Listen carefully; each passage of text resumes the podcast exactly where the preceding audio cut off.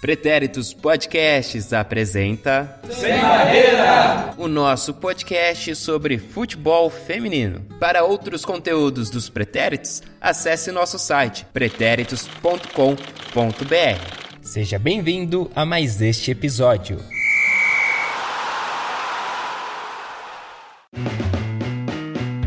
Fala aí, seus oportunistas de data FIFA. Muito bem, eu sou Eduardo Willi, Edu Willi 29 no Instagram e Edu Willi no Twitter.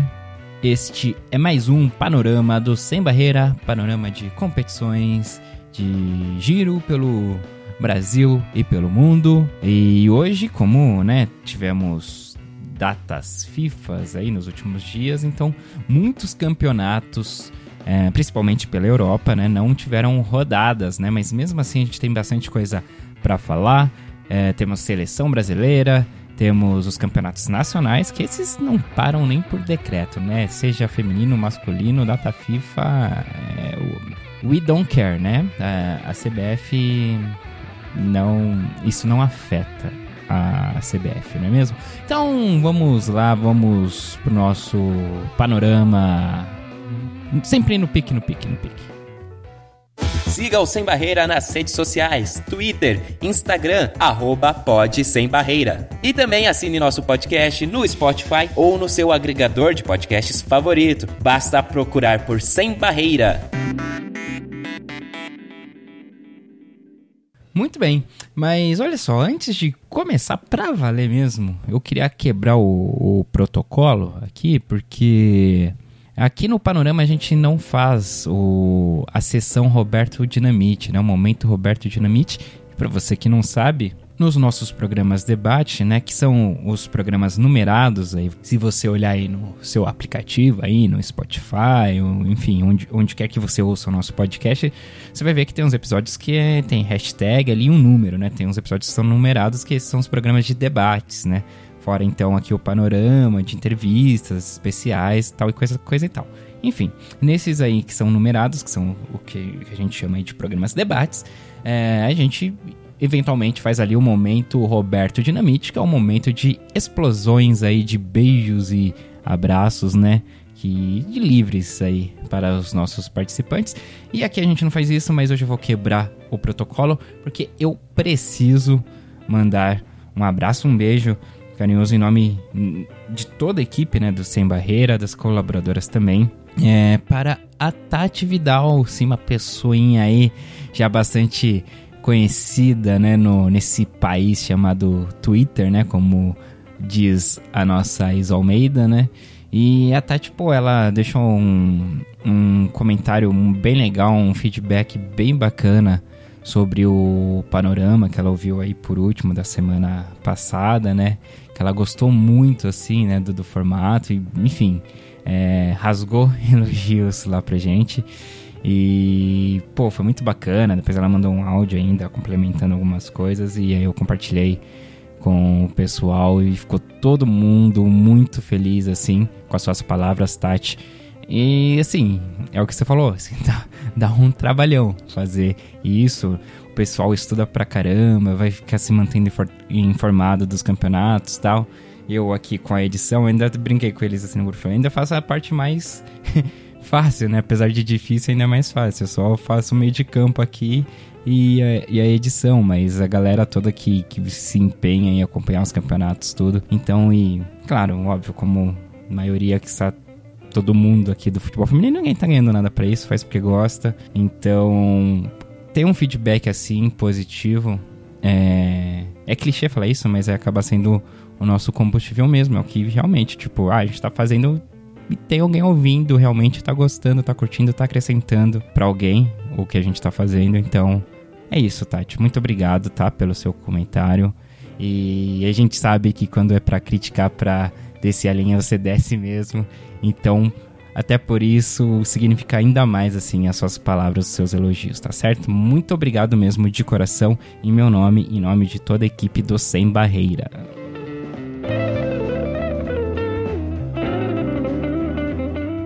Vamos lá então, em seleção brasileira. Seleção brasileira participou de um torneio amistoso na China. Mesmo esquema que foi o torneio Uber aqui no Brasil. Quatro seleções que se enfrentaram em jogos eliminatórios, né? Foram dois jogos para cada seleção. É, e aí, né, um, quatro, quatro seleções é meio que já ali uma semifinal, né? Quem vence ali os seus primeiros jogos já fazem a final. Enfim, a Isa Almeida já dá seu primeiro Air of Grace aqui no Panorama, falando sobre o jogo da final, né? Brasil e China. O Brasil venceu o Canadá primeiro, depois enfrentou a China na final. E é sobre essa participação como um todo aí do, do Brasil nesse torneio que aconteceu lá na China que a Isa vai falar. Isa, please. Olá, meus Fora Mac. Vamos falar de seleção feminina de torneio internacional da China. No domingo passado tivemos a final entre Brasil e China. E para estar nessa final, o Brasil venceu o Canadá por 4 a 0, gols de Chu, Formiga e Bia. E a China venceu a Nova Zelândia por 2 a 0, gols de Wang e Shuang. E nesse tão aguardado jogo da final, pelo menos por mim, porque eu fiquei muito ansiosa, não deveria, mas no primeiro tempo o Brasil começou com dificuldade para sair da defesa. E quando saía era com toques rápidos e aí encontrava algum espaço, mas logo a China conseguia interceptar esses espaços e pressionava, neutralizando as ações do Brasil. O Brasil criou algumas oportunidades, tanto coletivas quanto individuais, foram umas três chances claras. O meio-campo estava pouco produtivo, as meninas perdiam muitas bolas ali também.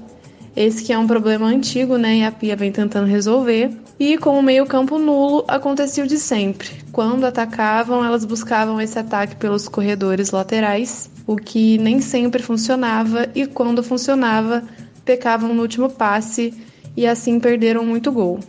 No segundo tempo, só deu China em mais da metade do tempo. Elas continuaram com a marcação-pressão e a saída de bola do Brasil só piorou. Fora isso, mais ofensivas, as chinesas levaram muito perigo para Bárbara, inúmeras vezes. O meio-campo do Brasil continuou nulo. A Pia mexeu, e mexeu também na etapa final, mas não foi muito eficiente. Uma das que entraram foi a Geise, que teve a bola do jogo aos 50 minutos, porém finalizou para fora na cara do gol. Fim do tempo normal, 0 a 0 e aí partiu pênaltis e o resultado para quem assistiu o torneio Uber não foi muito difícil de prever. A China venceu 4 a 2. Tamires e Andressinha desperdiçaram suas cobranças. E o que é esperado daqui para frente? Que a Pia encontre meias armadoras e criativas, né, principalmente, a Luana foi super bem, é mais que titular ali junto com a Formiga, mas as duas juntas exercem mais a função de marcadoras, né? Então a Pia precisa observar, precisa buscar opções e testá-las. A Tamires, né, também foi mais uma vez mal aproveitada jogando na lateral. Aliás, isso é válido no geral também. Em todas as posições a Pia precisa observar e buscar novas jogadoras e testar. Inclusive, a CBF já afirmou que a Pia vai estar no segundo jogo da final do Paulistão. Então, vamos aguardar aí que ela observe as jogadoras. Essa parece ter sido a pior performance da seleção no comando da Pia, que ainda assim segue invicta pós-Copa. São seis jogos, sendo quatro vitórias e dois empates, esse torneio foi a última data FIFA de 2019. A informação que temos é de que ainda em dezembro teremos um amistoso aqui no Brasil, no Nordeste, contra uma seleção sul-americana. Vamos aguardar a confirmação e o Sem Barreira vai trazer para você tudo certinho. A seleção começa o período de treinamentos para os Jogos Olímpicos dia 13 de janeiro e vai até 9 de fevereiro. A partir daí, até as Olimpíadas, ainda teremos mais três data FIFA. Então é isso, vamos torcer para a Pia aproveitar bem esse período pré-jogos olímpicos e que ela tenha mais autonomia nas convocações, porque tá bem complicado de entender o critério. Fora jogadoras que definitivamente não se encaixam, não dá mais. Já ficou repetitivo, né? A gente sempre ter que frisar quem merece oportunidade e quem não mais.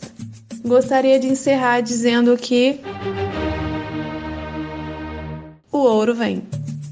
E dizer também que logo estarei de volta com o panorama do Mineiro feminino. E depois dessa piscada sonora da Isa aí, é, eu quero chamar para o nosso panorama o João Victor. Sim, ele está de volta com informações de como está a situação lá no Chile, né? É, porque está numa situação política, social ali complicadíssima, né? Repleto de manifestações populares, e, enfim, então competições paradas. É, então o João vai fazer aí um panorama de como está a situação lá no Chile, né? Trazendo aí para o futebol, passando pela Liga Nacional até a seleção que jogou, né? Fora, né? Do do país, né? Jogou, fez dois amistosos com a Austrália, lá na Austrália. Então, Janjão, é com você. Olá, João aqui de volta depois de uma semana sem muitas informações para trazer tudo aquilo que eu sei sobre o campeonato chileno. Uh, bora lá. O campeonato chileno continua paralisado, né? Já é a terceira semana que não temos jogos de nenhuma, de nenhuma forma no campeonato chileno, nem masculino, nem feminino, nem nada. E aí o que tem acontecido realmente é que os times têm procurado participar de amistosos. Isso é legal porque mantém o ritmo de jogo, o nível de competitividade, e aí você dá ritmo de jogo também para as reservas, né, que, que não vinham jogando porque vale lembrar que esse último final de semana, 9, 10, 11, 12, todos esses últimos dias aí, era tudo data FIFA, né? Tipo, tinha jogos das seleções, eram os últimos jogos marcados aí para do ano de, de suas seleções. Então, automaticamente, a galera que devia estar tá lá é, de titular acaba jogando pelas suas seleções, então isso dá oportunidade para as reservas também. Atualmente, a gente não tem uma previsão muito certa sobre quando os jogos do Campeonato Feminino vão voltar. É, a Associação Nacional de Futebol Profissional ela informou que os jogos do, de futebol do campeonato masculino da primeira e segunda divisão eles voltam no, no próximo final de semana, que é o dia 16 e 17. Mas eles também informaram que os jogos do, do, dos campeonatos sub-15, os infantis praticamente, os juniores e tal, eles vão ser prorrogados. Eles, eles, vão, eles não voltam esse ano. A intenção é que talvez eles, que eles voltem para disputar as últimas cinco rodadas que faltam mas uh, no final, no começo do ano que vem, em fevereiro, provavelmente. Só que aí a decisão também de haver os jogos no próximo final de semana é uma decisão que depende do risco de que de talvez de segurança que as cidades tenham, né? É, fato que também vale lembrar que a gente que talvez eles não tenham nem muito controle porque a, a final da Taça Libertadores é, deixou de ser disputada em Santiago e agora ela vai ser disputada no Peru. E o curioso, assim, até em relação a esses campeonatos, é que as próprias torcidas elas não querem que jogo, os jogos voltem, né? Eles encaram o futebol como um tipo de distração é, em frente é, em relação a essas, essa luta, essas manifestações é, pelos problemas sociais do povo chileno, né? E eles desejam realmente que os jogadores não pisem em campo é, para disputar esses jogos. E essa é uma visão até que é muito compartilhada por muitos jogadores profissionais que demonstram apoio às manifestações chilenas. É, um exemplo mesmo são as convocações da Associação Nacional de de jogadoras de futebol no Chile que buscam discutir a desigualdade social, é, salarial, as condições de trabalho e também muitas discussões em torno de, da profissionalização do futebol chileno. Mas além disso, também elas tendem a debater é, cidadania e muitas, é, muitos problemas de cunho social, muitas pautas de cunho social. Nesse último final de semana, no sábado, dia 9, é, houve, uma, houve a última reunião, né?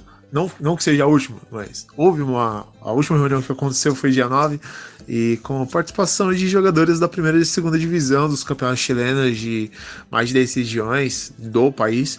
É, e a intenção realmente era discutir o futebol feminino no país. É, em teoria, os campeonatos tendem a voltar no final de semana. Talvez sim, pelo menos o masculino, é, mas o que o fato realmente que pesa nisso é que a Associação Nacional de Futebol Profissional do Chile é, ainda não, pelo menos, manifestou de forma oficial nada no portal principal de informação deles. E até em relação a tudo isso, uh, a gente entra de volta no, no fato que eu citei anteriormente, né? Uh, o campeonato chileno, mesmo paralisado, uh, a seleção feminina disputou jogos, né? E a seleção feminina teve dois jogos amistosos contra a Austrália, na Austrália, e a seleção vinha animada, principalmente porque tinha vencido o Brasil é, por 5 a 4 em setembro. É, e foi a campeã, a campeã daquele torneio internacional, disputado no Pacaembu, ali em São Paulo. É, mas aí nem toda a animação foi suficiente para bater as Matildas, né? As australianas. No primeiro jogo elas perderam no. Elas perderam é, por 2 a 1 e com dois gols da Sanker. E aí a Camila Sainz, ela, a zagueira, descontou no fim do jogo com um gol de cabeça. E aí foram os números finais da partida, 2 a 1 é, Para o segundo jogo, a gente tem uma situação que foi bem curiosa. A Engler era desfalque anunciado, é, o que muito se deve por causa do jogo do próximo final de semana, do PSG contra o Lyon, dia 16 do 11, é, que vale a liderança do campeonato francês, os dois times têm o mesmo número de pontos, mas eu nem vou me aprofundar muito nisso aqui, porque eu já tô falando muito e eu vim só falar um pouquinho do Chile. Só que aí a gente tem uma situação até legal e curiosa que mesmo a Indler não jogando, a principal, principal jogadora do, do futebol chileno, a melhor goleira do, do ano tudo mais, musa do sem barreira, monstra sagrada das traves, é, mesmo ela não jogando, uh, quem jogou foi a goleira reserva, a Natália Campos, e o time perdeu apenas de 1 a 0 e a Natália Campos ainda pegou um pênalti no jogo. Então, dando números finais assim, foi 1 a 0 para a seleção australiana, para as Matildas, contra a La Roja. E assim a seleção chilena uh, termina os jogos desse ano, né? A seleção chilena que vem se preparando para a repescagem das Olimpíadas de 2020 no Japão, ela tentou encarar uh, uma das principais potências do futebol feminino. Uh, vinha, vinha participando, vem, vem de vitória contra o Uruguai nos últimos amistosos, vem da vitória nos pênaltis contra o Brasil. Para mim, é um tipo de postura legal de você jogar contra os melhores e os principais times, porque assim você acaba, mesmo que perdendo, você acaba amadurecendo o futebol. Então a gente fica aqui na espera do Chile que tende a jogar uma repescagem ainda para disputar esse, essas Olimpíadas no Japão. Na prática é isso. Não tenho mais muito o que dizer, eu acho. Acho que eu já falei bastante até. Vamos acompanhando aqui, qualquer nova informação eu vou tentar trazer para vocês. A gente ainda tá na espera de como vai se desenrolar o campeonato chileno, principalmente se vai haver campeonato, porque eu até tava curioso para saber se haveria o campeonato, sendo que o masculino vai voltar. Mas pelo fato dos infantis serem, serem prorrogados, serem cancelados e serem disputados no ano que vem, aí me dá uma dúvida em relação ao, ao feminino. É, que até, até o momento, até o até a minha fechamento dessa minha pauta aqui, não tive mais informações. Então, um abraço aí para todos, se cuidem, se divirtam-se e é isto. Só uma coisa, bom, vocês estão acompanhando, vocês são inteirados, espertinhos, então é uma hora ali que o João fala do, do placar, eu acho que 4-3, 5-4, ali do, do Chile e Brasil, né, no, no torneio amistoso aqui, ele se referia aos pênaltis, né, que no, no jogo, no tempo normal, foi um empate de 0 a 0 E depois ele tava conversando comigo, né, falando sobre eh, esse depoimento que ele tinha mandado, e ele falou que esqueceu de falar uma coisa, um detalhe interessante também da goleira chilena aqui, que defendeu o pênalti, é que ela mesmo que tinha cometido o pênalti, né, então... ali ela fez, ela mesmo se se consagrou depois, né, em cima da Sanker aí, que não sei por que vocês tanto odeiam a menina aí.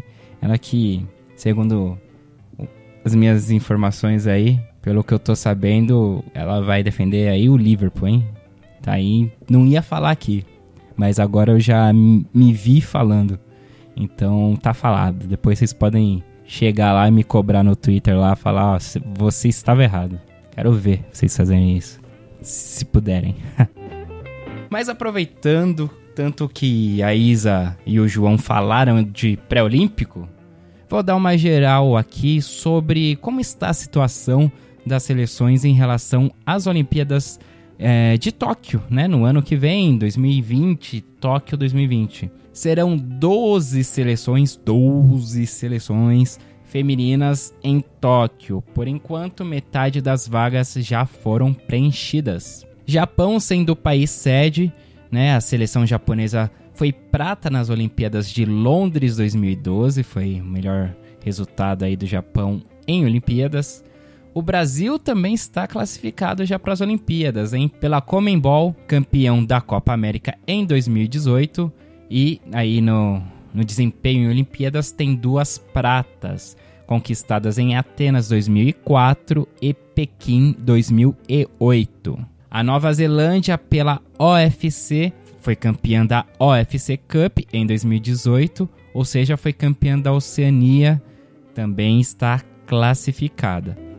E aí temos já três classificadas, as outras três são todas europeias, né? Pela UEFA, as três semifinalistas europeias, claro, na Copa do Mundo da França neste ano de 2019, caso você esteja ouvindo esse podcast, sei lá, em 2024.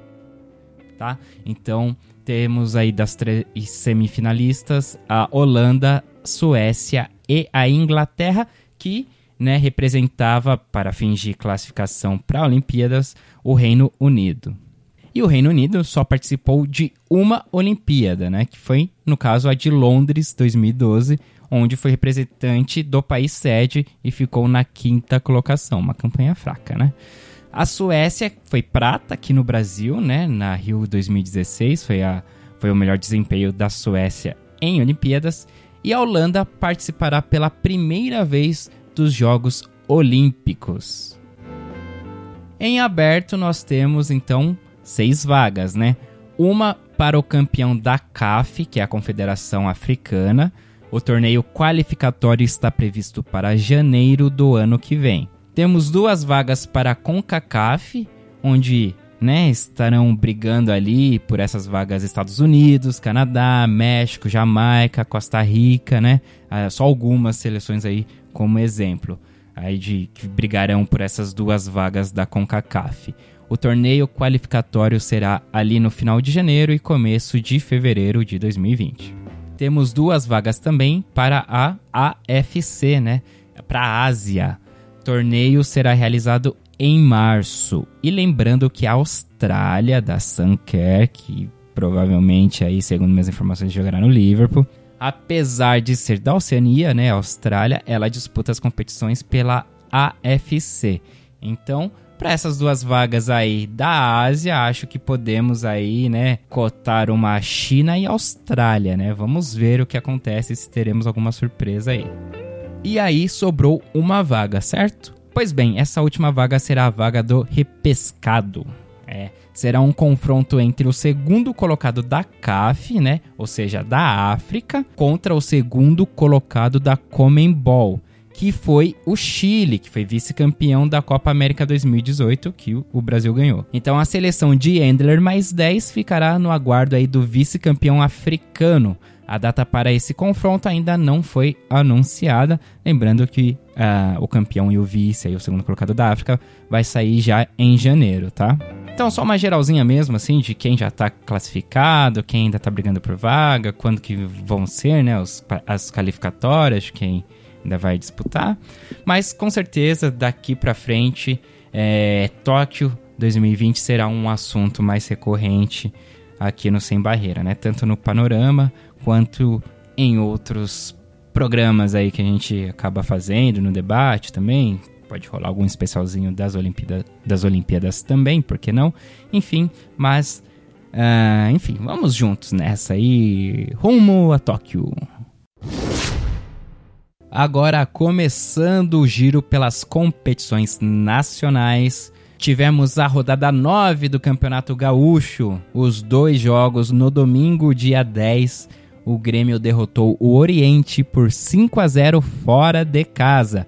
O jogo foi no estádio dos Eucaliptos, em Canoas. E no outro jogo da rodada, o Brasil de Farroupilha aplicou 9 a 0 no João Emílio no Estádio das Castanheiras, em Farroupilha. Na classificação, as gurias coloradas do Internacional estão na primeira colocação com 22 pontos conquistados em 8 jogos, campanha de 7 vitórias e um empate. Não sofreram gols ainda. O Grêmio é o segundo colocado, agora com 16 pontos em 7 jogos, 5 vitórias, um empate e uma derrota. Com a vitória sobre o João Emílio, o Brasil de Farroupilha ultrapassou o Oriente e agora aparece na terceira colocação, com 10 pontos em 7 jogos, sendo 3 vitórias, 1 empate e 3 derrotas. O Oriente caiu para a quarta posição, com 7 pontos em 8 jogos, 2 vitórias, 1 empate e 5 derrotas. O João Emílio é o último colocado sem somar nenhum ponto em 7 partidas e o Atlântico abandonou a competição após a rodada 1. A primeira fase do Campeonato Gaúcho acaba na próxima rodada, a décima rodada, no, no, domingo 17. O Grêmio receberá o Brasil de Farroupilha no Vieirão, em Gravataí. Já as gurias coloradas irão até Candiota enfrentar o João Emílio.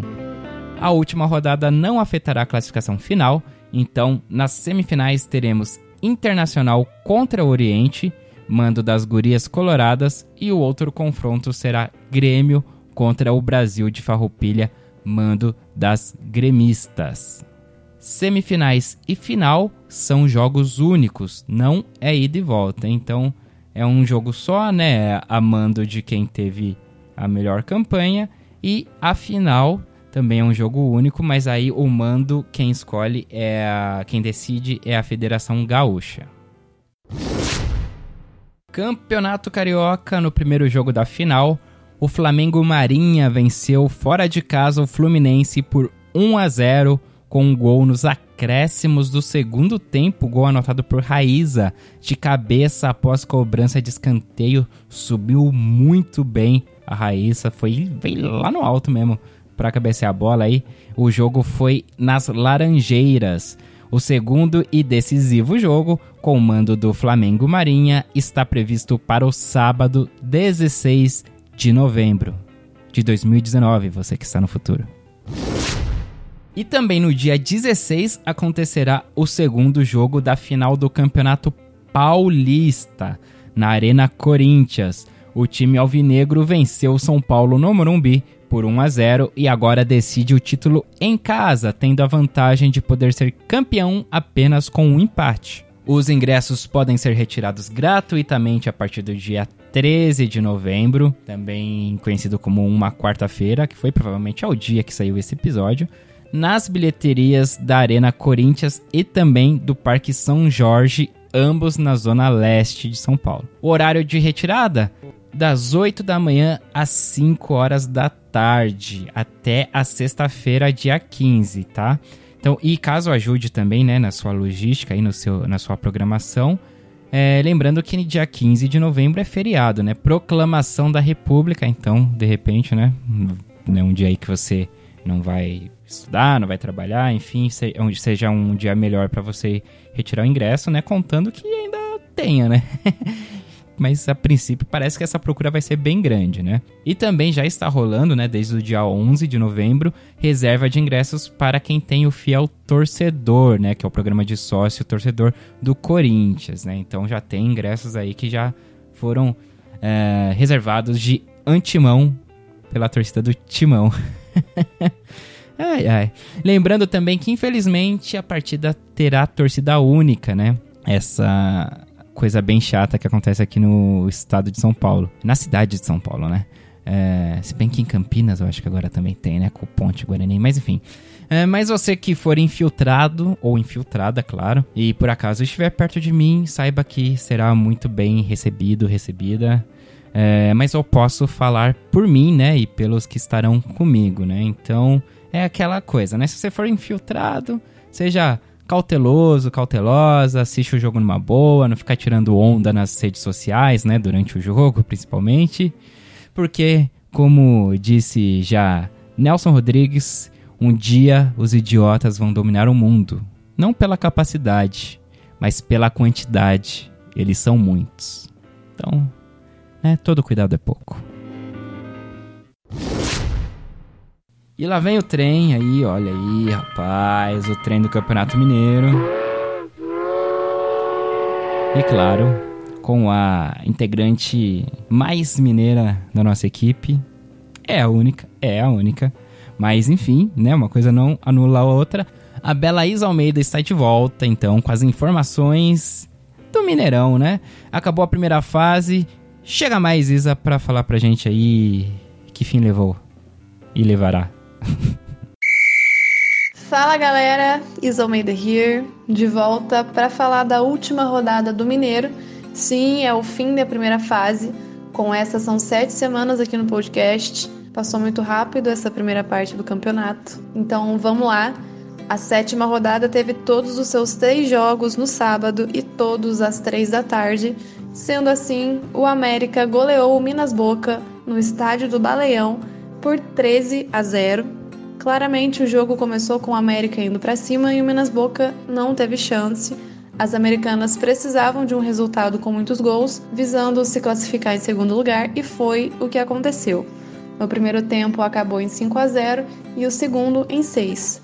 Os gols foram da Lorena, que deixou 5, a Joca deixou 3, a Aninha deixou 2 e a Lilian, a Dilene e a Rafaela deixaram um gol cada. O Minas Boca não conquistou nenhum ponto no campeonato e está eliminado. No Ipatingão, as Tigresas do Aço foram derrotadas pelo Atlético Mineiro por 5 a 1. Apesar de ter dado trabalho para a goleira Taluane do Galo, o Ipatinga não conseguiu a vitória diante das atleticanas. Os gols do Galo foram da Raíssa, que fez dois, e a Duda, a Isadora e a Jane, que deixaram um cada. E pelo Ipatinga, a Tamires deixou o único gol. Os dois times se classificaram para semis. E lá em Contagem, o Cruzeiro venceu o Futebol por 3 a 0. As cabulosas foram para cima logo no início da partida e abriram o placar aos 9 minutos. Elas pressionaram muito e a goleira do Futebol foi muito bem em alguns lances. O placar no primeiro tempo acabou em 2 a 0. No segundo tempo, o Cruzeiro voltou criando novas oportunidades e aos 35 minutos fechou a conta garantindo a liderança nessa primeira fase com cinco pontos à frente do segundo colocado. Os gols foram de Mika, que guardou dois, e Duda, de volta ao time, marcou um. O futebol está eliminado. Pela última vez este ano, neste podcast, a classificação geral dá o ar da sua graça.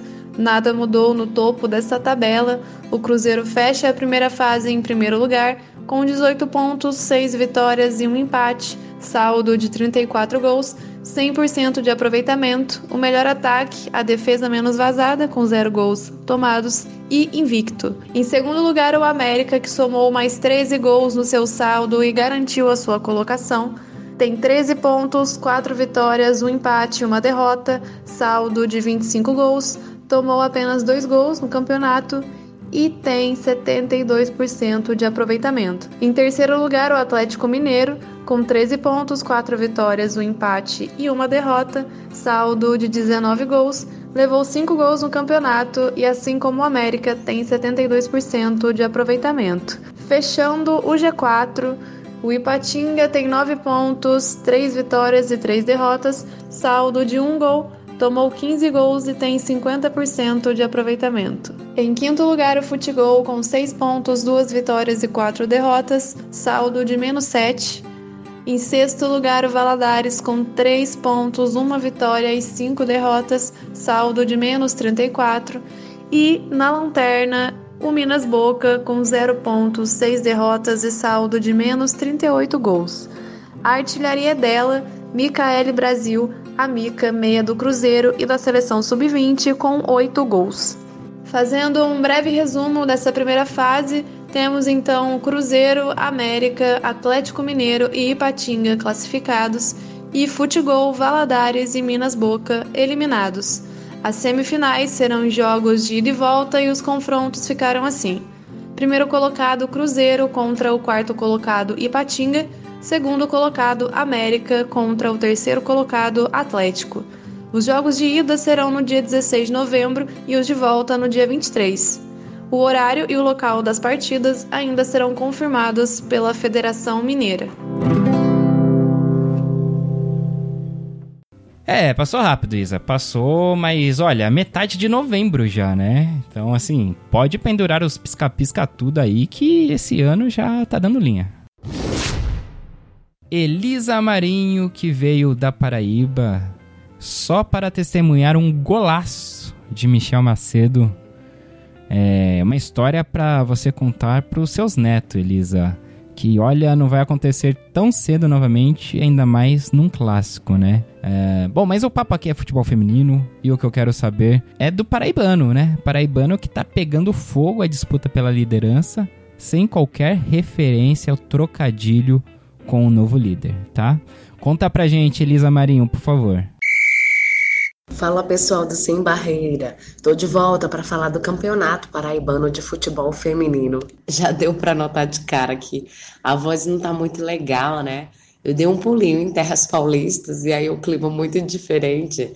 Acho que o choque térmico acabou me trazendo um resfriado, mas a gente vai tentar aqui fazer o melhor. Bom, vamos falar da 11 rodada do nosso campeonato estadual feminino. Essa 11 ela foi disputada na última quinta-feira, dia 7, e ela foi marcada por um grande acontecimento.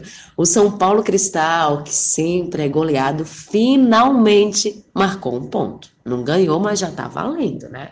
O time estava jogando em casa, enfrentou o Kashima e empatou em 3 a 3. O jogo aconteceu lá no estádio Carneirão. Nesta mesma rodada, o Botafogo venceu, goleou o Guará por 9 a 0. O Botafogo, que é tricampeão estadual e está liderando a competição. Essa 11 rodada, ela foi marcada ainda por um WO, porque o ônibus que levaria a delegação do 13, o time do 13, para João Pessoa, onde aconteceria o jogo contra o Alto Esporte, esse ônibus apresentou alguns problemas e aí as meninas do 13 não conseguiram ir para a capital paraibana. A arbitragem chegou a esperar o tempo máximo para decretar o fim da partida e aí as meninas do Alto Esporte acabaram vencendo por WO e conquistaram aí três pontos. Terminada a 11 rodada, a gente vai falar da 12, que foi bastante movimentada e deu aquela animada no G2 da competição. O primeiro jogo que rolou foi do vice-líder, o Outsport, que enfrentou o Lanterna, o São Paulo Cristal. Depois do São Paulo Cristal ter conquistado o primeiro ponto, voltou a ser goleado, sofreu 19 gols, não marcou nenhum. O jogo aconteceu lá no estádio Mangabeirão, na capital João Pessoa. E se o vice-líder resolveu golear, o líder não quis ficar atrás. O Botafogo jogando em casa fez 11 a 0 no 13 de Campina Grande. A Willy e a Zaira marcaram três gols cada e as meninas do Belo atingiram a marca de 71 gols marcados em 11 jogos. Essa partida aconteceu no estádio Wilson, na capital paraibana. O último jogo da 12ª rodada foi entre Misto e Kashima. O Misto venceu por 1 a 0. Pelo que vocês perceberam, houve uma mudança no G2. Quem estava liderando da última vez que eu participei era o Misto. Só que agora é o Botafogo. O Botafogo está com 25 pontos. O Alto Esporte é o vice-líder com 24 pontos. E o Misto também está com 24 na terceira posição. Só que está na terceira por causa do saldo de gols. Mas esses três estão brigando aí para conseguirem ir para a final, para a segunda fase do Campeonato Paraibano de Futebol Feminino. O 13 está na quarta posição, está com 10 pontos. O Caxima em quinto com 8 pontos. O Guará está na sexta sexta posição com oito, e o São Paulo Cristal está na lanterna, é o sétimo colocado com um ponto apenas. Gente, essa briga por uma vaga no G2 está muito legal, né? Tá dando uma emoção ao campeonato. Como a gente já explicou, o Campeonato Paraibano de Futebol Feminino, ele é dividido em duas fases. Nesta primeira fase, é todos contra todos, jogos turno e retorno. E aí avança para a segunda fase, que é a grande final, os dois primeiros colocados. E aí eles fazem a grande final em jogos de ida e volta. Então, tá essa briga aí entre Botafogo, Alto Esporte e Misto. Então, faltam aí duas rodadas para o fim desta primeira fase. A 13 terceira rodada, penúltima da primeira fase, vai contar com o jogo do Alto Esporte contra o São Paulo Cristal. O misto vai encarar o Kashima e vai ter o clássico tradição Botafogo e 13. Esse jogo vai acontecer em João Pessoa. Obrigada mais uma vez pelo espaço. A gente se encontra na próxima semana para falar mais do Campeonato Paraibano de Futebol Feminino. Tchau, tchau, meninos. Ainda no Nordeste, acabou. Acabou a Copa Cidade Verde Sub-17 lá no Piauí. E quem traz as informações é o Felipe Rocha. Olá, meus queridos, minhas queridas. Desde o nosso último programa, que foi no dia 4, muita coisa aconteceu. Naquele mesmo dia, ainda não havia sido realizados os dois últimos jogos das quartas de final, onde Boca Juniors e Soccer Girls, e Seleção de União versus Fluminense. Boca Juniors ganhou de 5 a 0 do Soccer Girls, enquanto Seleção de Unienses perdeu por, para o Fluminense por 5 a 0. Os jogos da semifinal aconteceram no dia 7, com Tiradentes 2, Fluminense 2. Com esse resultado, partimos para os pênaltis, aonde Tiradentes tirou uma vantagem de 4 a 1. O segundo jogo entre Ski Red e Boca Juniors teve a vitória do Boca Juniors por 2 a 0. E dessa forma estava formado a grande decisão da Copa Cidade Verde de Futebol Feminino Sub-17. Com o placar de 1 a 1, a gente foi para os pênaltis, pênalti 4 a 3. E para vocês saberem quem foi o campeão, eu vou deixar com o nosso Eduardo Willi, nosso grande amigo querido, colocar o hino do campeão. Segue pra ti, Edu. Tiradentes, tua turma de craques é varonil. Vitórias, vitórias, vitórias por todos os rincões do Brasil. Ok, né? Já sabemos que foi o grande Tiradentes, o amarelão do Piauí. É bem estranho isso, mas é assim como é definido, o grande tigre do Piauí. Meus parabéns, o primeiro campeão da Copa Cidade Verde Sub-17 do Piauí. E deixamos também a artilheira do campeonato, que foi a Giovana do Tiradentes com 10 gols. Valeu, galera. Até a próxima e vamos que vamos. Boa, Lipe. Parabéns aí às meninas do Tiradentes aí pela conquista, pelo título. E o Lipe voltará ainda este ano porque vai rolar ainda o Campeonato Piauiense Feminino Profissional, né? É, que começa logo menos. Será que alguém desbanca o Tiradentes? Porque no profissional também é o time a ser batido, hein? Então veremos.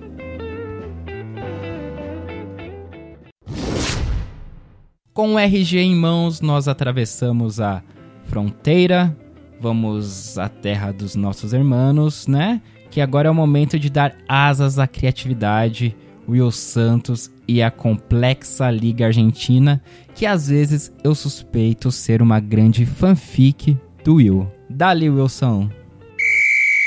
Então vamos lá pro Argentinão, mas para variar tem os poréns do Campeonato Argentino. Entre um panorama e outro, tivemos os jogos adiados lá da sexta rodada em virtude das chuvas. Defensores Belgrano perdeu em casa pro Social Athletic Television por 2 a 1. Huracan e excursionistas ficaram no empate sem gols. Agora a sétima rodada, mas que ainda restam dois jogos dessa rodada, um na quinta-feira depois da gravação desse episódio o outro só lá no dia 4 de dezembro. Então vamos para os resultados e eu vou atualizando vocês nos próximos panoramas. Quando a tabela equilibrar um pouquinho, eu dou a tabela completa do Campeonato Argentino. Nessa rodada 7 tivemos os placares: River 6 a 1 jogando em casa contra o Rosário Central. O Ginásia ficou no empate em 1 a 1 com o Lanús. Em casa, as gladiadoras do Boca receberam os defensores Belgrano, que não defenderam nada. Foram 10 gols para as meninas do Boca, 10 a 0. Com os gols marcados, Fanny, que fez dois nessa partida, empatou com os defensores em números de gols. Isso mesmo. No campeonato, os defensores têm 7 gols e só Fanny do Boca tem 7 também. O Platense perdeu em casa por 2 a 0 para o Independiente. O Sociedade Athletic Television e o Estudiantes ficaram no empate sem gols. O destaque fica para o jogo Excursionistas e São Lourenço. Excursionistas receberam o São Lourenço e começaram surpreendendo.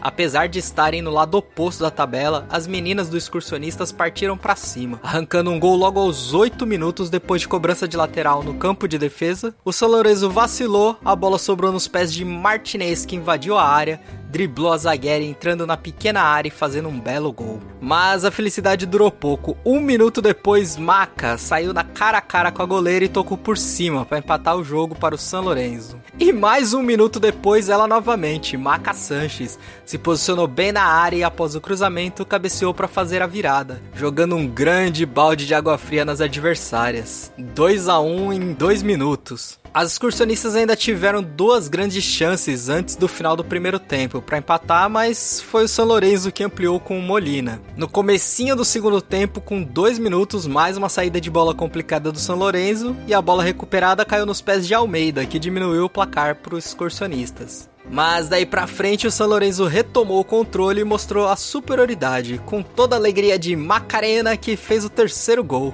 mais um, fazendo o triplete dela na partida e o quarto do São Lourenço. São Lourenço que ainda faria mais dois gols com Cindy Ramírez e Lugo de pênalti já nos acréscimos para fechar a goleada. Então as Santitas seguraram a, a segunda posição fazendo 6 a 2 no placar final.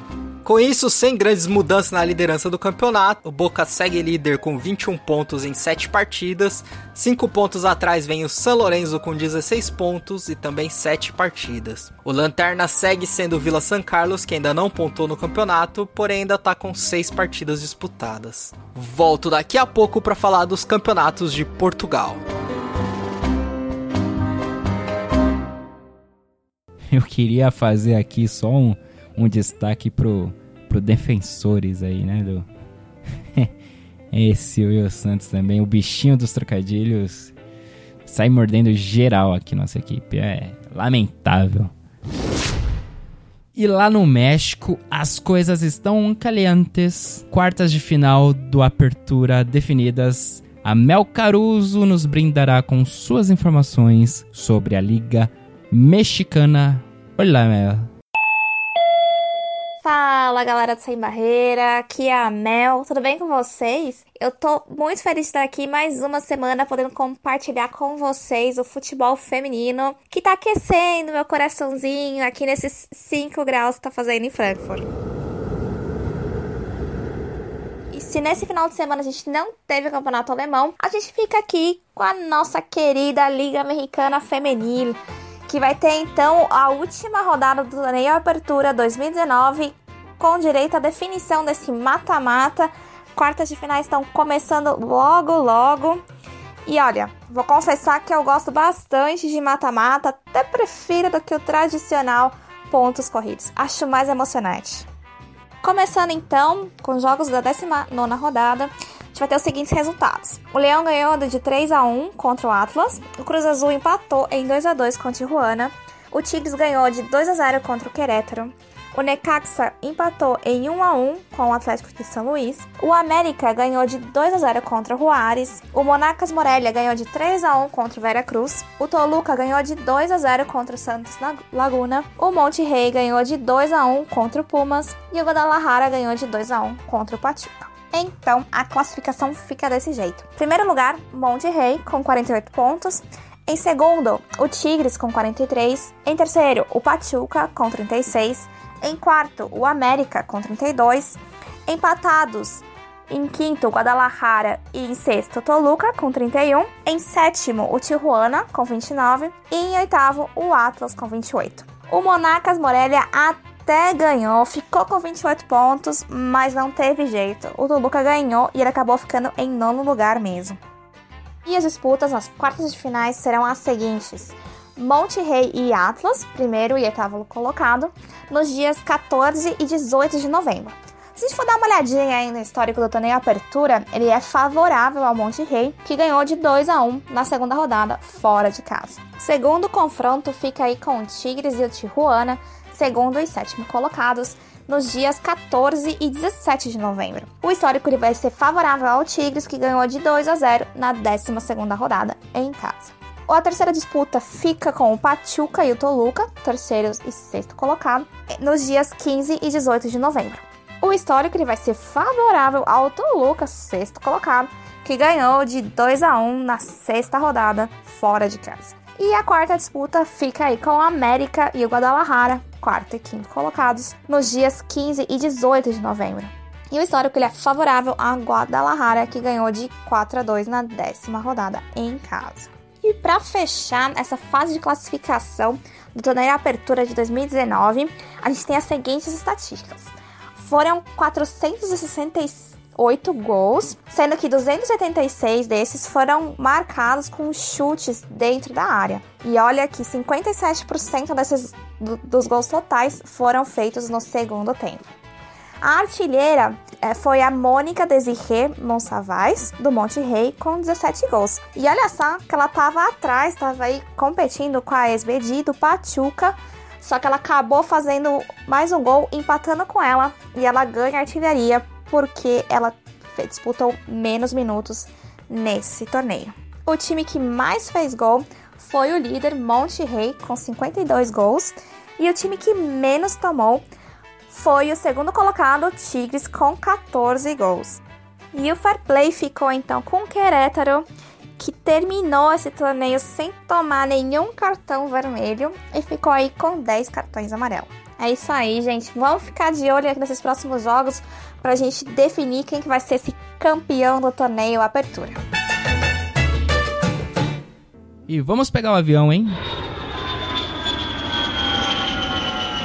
Não é com destino à felicidade, e a felicidade para mim é você, mas é com destino à Holanda, como falei no começo do programa aí, né, com as datas FIFA, muitas competições não tiveram rodadas, principalmente nas ligas europeias, mas a bola rolou em alguns cantos, né? E a Holanda foi um desses cantos onde a bola rolou. Teve estreia de Copa e o Alisson Rodrigues, o Ali Show, que conta pra gente.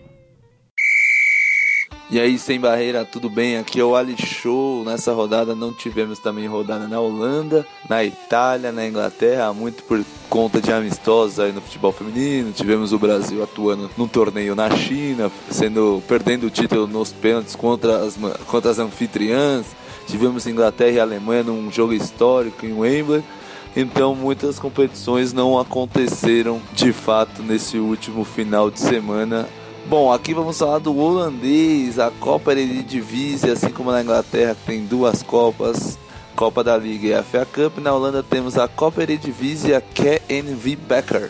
Porém, na Copa Eredivisie tivemos o sorteio da próxima fase, depois de ter terem jogado no mês de outubro os times e tendo suas vagas conquistadas, tivemos o sorteio e o grande destaque fica para o clássico Ajax e PSV, que acontecerá no mês de dezembro. Os dois melhores times do campeonato, líder e vice-líder atualmente, vão disputar uma vaga nas quartas de final. E o, e o PSV foi beneficiado no sorteio ainda que vai acabar acabará fazendo o segundo jogo em casa. Também vamos ter Excelsior Barendrecht contra Adam Hagen Beck e Twente e Vivi Alkmaar vs Herenveen serão os jogos de primeiro escalão para as vagas que vão ser decididas para a semifinal da Copa Eredivisie. A KNV Becker ainda não teve seu início. O atual campeão é o Ajax, atual bicampeão é o Ajax, enquanto a Copa Eredivisie está é, sendo disputada sua primeira edição, então teremos Ajax ou PSV já caindo nesta fase para a continuação do campeonato. Valeu, até mais sem barreira. E teve Copa também em Portugal, hein? Will Santos de volta. É com você, meu garoto, meu gajo. Então vamos falar de Portugal. Essa semana não tivemos rodada do Portuguesão. E é por isso que eu vou aproveitar para falar um pouco da Taça de Portugal, a Taça de Portugal Allianz, também conhecida como a Prova Rainha. O campeonato segue um formato de eliminatórias constantes, mas inclui clubes de todas as divisões. Acho esse modelo de campeonato interessante, por mais que vamos ver placares aí muito elásticos, dá a chance das jogadoras de todos os times jogarem. O vencedor dessa taça disputa a Super Taça o ano que vem contra o campeão da Liga BPI. O campeão da edição passada foi o Benfica, que também venceu a Supertaça contra o Braga, que era o campeão da Liga BPI. Mas vamos logo para o formato da competição.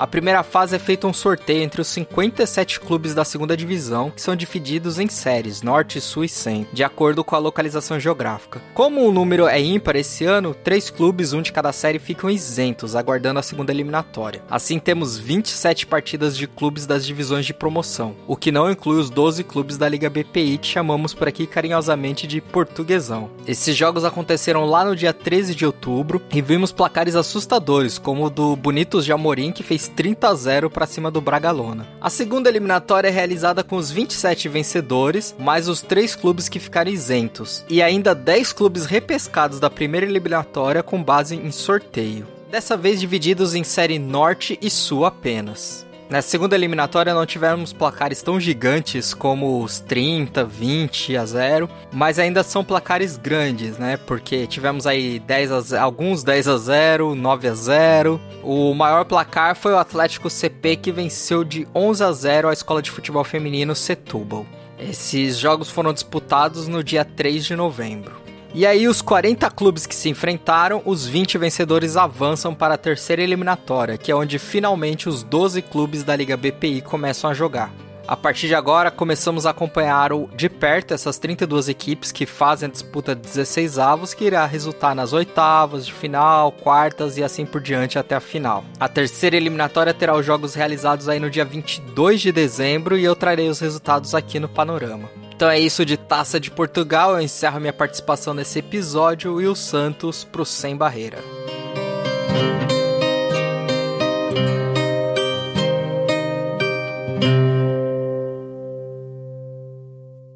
E para fechar, quem paga a conta hoje é o Ali Show, nos falando aí sobre o que rolou na Inglaterra, na terra da rainha. Fala pessoal do Sem Barreira, aqui é o Ali Show. Nós vamos falar do que? Da FA Cup feminina. A temporada começou na fase 128 avos, né? Que é com 64 clubes e tivemos um grande destaque negativo, o Liverpool um dos times que estão disputando a Super League, né, a Premier League feminina, jogando nessa rodada e foi eliminado em casa com a sonora goleada por 4 a 0 para o Brighthausen Town. Lembrando que essa competição é disputada a partir de agora, não é a Copa da Liga Feminina que é disputada em grupo, onde o Liverpool tem duas vitórias e uma derrota. Essa é mata-mata, perdeu, tá fora, empate tem prorrogação até sair um vencedor, mesmo que seja nos pênaltis. Então o Liverpool já está fora. Outro time jogando essa competição reconhecida é o Southampton e ele acabou vencendo Chelsea por 1 a 0 fora de casa. Nos outros resultados temos o Southampton WFC vencendo Portshead por 4 a 0. O Wolverhampton venceu Luton Town por 4 a 1.